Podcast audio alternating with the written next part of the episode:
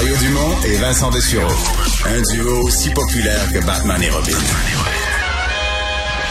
Cube Radio. Chronique juridique avec Nada Boumefta, avocate. Bonjour Nada. Bonjour, messieurs. Alors, attentat à la mosquée de Québec euh, de toutes sortes de façons. Aujourd'hui, demain, en fin de semaine, on souligne ce triste cinquième anniversaire.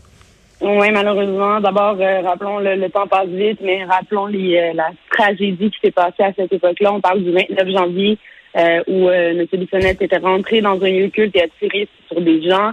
ce qui est vraiment frappant, évidemment, c'est ce crime gratuit, mais aussi l'utilisation d'armes à feu. On parlait de légiférer là-dessus. Là, il y a une augmentation de violence à Montréal, un lien à faire avec ça également. Mais évidemment, toute la saga du sonnet aussi quant à la sentence euh, à laquelle il fera face. Rappelons-le qu'il a été, euh, qu'il a plaidé coupable en fait au meurtre finalement de six personnes. Six autres ont été blessés et on se pose la question aujourd'hui quant à la sentence sur des crimes multiples, des meurtres multiples. Comment est-ce qu'on additionne le tout et qu'on donne finalement une possibilité de remise en liberté à un individu comme celui-là? C'est la question qui reste en suspens, que la Cour suprême donnera réponse, j'espère, euh, bientôt. Ouais. Sur la question des armes à feu, je voyais que les gens là, euh, des, amis, puis les gens qui étaient liés à la mosquée de Québec, euh, posaient encore des questions aujourd'hui parce que c'est resté un dossier. Évidemment, c'était tellement épouvantable. La première chose qui a frappé, c'est euh, des gens innocents, euh, sans défense, vulnérables, dans un lieu de culte, qui quelqu'un débarque avec une arme. Mais quand on le regardait après, on disait ouais, le type là, quand même, on avait certains signaux euh, de comment je dirais ça, de minimalement de fragilité psychologique. Je pourrais utiliser même des plus gros mots. Est-ce que c'était normal? Là, on disait ouais, c'était un beau loisir pour lui d'aller dans un club de tir, mais c'était-tu normal qu'il y avait un fusil de ce calibre-là, euh, compte tenu de son... Tu sais, quand on dit le lien à possession d'armes à feu, santé mentale, dans son cas, il me semble que c'était... Ça a soulevé beaucoup de questions sur les lois et leur application, là. Ça, c'est clair, certainement, parce que là, on parle quand même d'une arme d'assaut ben plus chargée, avec plusieurs balles. On s'entend, là, on est loin là, de, de, de, même à plomb. Là, je donne un exemple euh, à un autre extrême. Donc, tout ça a été questionné, évidemment, soulevé. Ben, parce que l'individu avait, il avait donné des signes d'instabilité. En tout cas, moi, j'aurais pas mis un gun comme ça dans les mains, c'est sûr. là. C'est ça, c'est clair. C'est toute une question de, réglementation, à savoir là, ce type d'individu-là, est-ce qu'il a le droit, est-ce qu'on lui donne accès à ce type d'arme euh, d'assaut-là, et, d'abord pour quelle raison est-ce qu'il aurait ce type d'arme-là? Ben, je pense qu'il était membre, il était membre d'un club de tir, là, mais eh, c'est ça. Mais évidemment, il y a des règlements respectés autour de ça. Et ce dont tu mentionnes, euh, Mario, c'est évidemment tout ce qu'il y a eu comme trace sur Facebook, les suivis, les, les pages qu'il suivait, qu'il a sélectionnées c'est de la preuve qu'on avait, qu'on avait au stade du procès, évidemment, mais qui soulève aussi des questions quant à l'enquête sur ces gens-là, euh, sur leur possession, leur droit ou non de posséder ce type d'armes-là, même s'ils ont accès et ont le droit, techniquement, oui, d'aller tirer dans des clubs de tir, mais on s'entend qu'on est très loin de ce type de pratique-là. Et je tiens à rappeler aux gens aussi, hein, la polytechnique, là, cette tuerie qu'il y a eu euh, à l'époque, évidemment, on n'est pas à l'époque des réseaux sociaux, mais on parle aussi de quelqu'un qui était dérangé, qui ciblait un groupe d'individus, euh, entre autres en raison de leur sexe. Ici, on, on visait les gens en raison de leur euh, profession, de leur foi.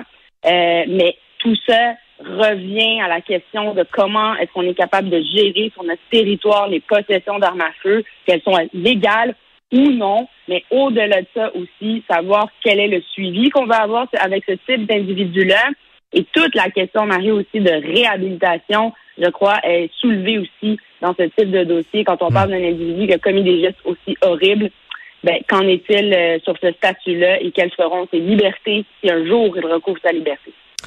Euh, Nada, parlons de Roland Lachance, un homme euh, un peu connu du milieu culturel, un photographe qu'on surnommait le photographe des stars, qui est accusé dans un dossier ben, d'agression sexuelle, en fait, de dossier à caractère sexuel. Il ne s'est pas présenté à son procès. Là, il y a un mandat d'arrestation. Ouais, je voulais en reparler parce qu'évidemment, au fil de l'actualité, on en a vu d'autres, dans un qui s'est même supposément échappé au Congo. On parlait bien du pasteur là, qui semblait être au-dessus de nos lois. Ici, on voit un peu, un peu un autre type de personnage, mais qui ne se présente pas devant la cour. Et lorsqu'un dossier est fixé à procès, c'est un droit de l'accusé d'y assister, mais il faut qu'on procède. Hein? Alors, quand on est absent et qu'on ne donne pas non plus de signe de vie à son avocat, ben, ça mène malheureusement à ce type de conséquences-là l'émission d'un mandat d'arrestation et on verra par la suite si on est capable de le retrouver, s'il se présente ou non, si ça va mener à d'autres actions comme, comme pardon, le pasteur. Mais c'est quand même lourd de conséquences de pas se présenter à son procès c'est clair parce que lorsqu'on émet un mandat d'arrestation, ça veut dire techniquement que lorsqu'ils vont voir ou trouver euh, M. Lachance, ben, la police a un pouvoir de le détenir et de l'amener devant les tribunaux. C'est à ça que va servir ce mandat-là. Mais entre-temps, ça veut dire qu'on a les menottes au poignet, qu'on n'a pas euh, on n'est pas, on pas libre. Là. On se retrouve entre quatre mhm. murs puis on est forcé de se présenter devant le tribunal. Et tu veux nous parler finalement du droit d'être jugé dans sa propre langue? Oui, tout un dossier. Donc, un accusé euh, francophone qui, d'abord, n'a pas eu le droit à l'avocat de son choix. C'est la première euh, chose que la Cour euh, en Alberta a soulevé comme manquement, finalement, à ses droits, mais également le fait qu'il ne comprenait pas et n'a pas pu comprendre, selon la preuve, de quoi il était accusé, qu'est-ce qui se passait et comment bien exercer son droit à l'avocat. Hmm. Oui, Nada? Oui. Ah, c'est comme ça. Fait... non, non, c'est comme si le son, euh, comme si le son avait, avait coupé. Ouais, non, euh, mais le, le, le, type en question en Alberta, est-ce qu'on comprend qu'il euh, vient, c'est un Québécois qui était de passage là-bas, c'est quelqu'un qui vient en Alberta parce que la plupart des francophones en Alberta, ils ont le droit à un procès en anglais, mais la plupart, euh, en français, pardon, mais la plupart comprennent quand même l'anglais. Si tu viens d'Alberta, tu comprends pas un mot d'anglais, mon feeling, c'est que tu es dans le trouble très intéressant. Pourquoi je voulais en parler aujourd'hui, c'est que, par exemple, cette semaine, j'étais à la cour, puis les procédures se passaient en anglais. Imaginez-vous, la juge, les avocats parlaient en anglais, mais il y avait un traducteur qui était là pour le traduire en français pour s'assurer de la compréhension quand même euh, du plaignant dans ce dossier C'est quand même particulier parce que normalement, les droits linguistiques appartiennent à l'accusé, mais ça vous montre à quel point l'importance de bien comprendre ce qui se passe dans un système de justice est un droit fondamentale, mais non seulement important et de base lorsqu'on est devant la Cour, mais même au tout début des procédures, quand les autorités nous arrêtent,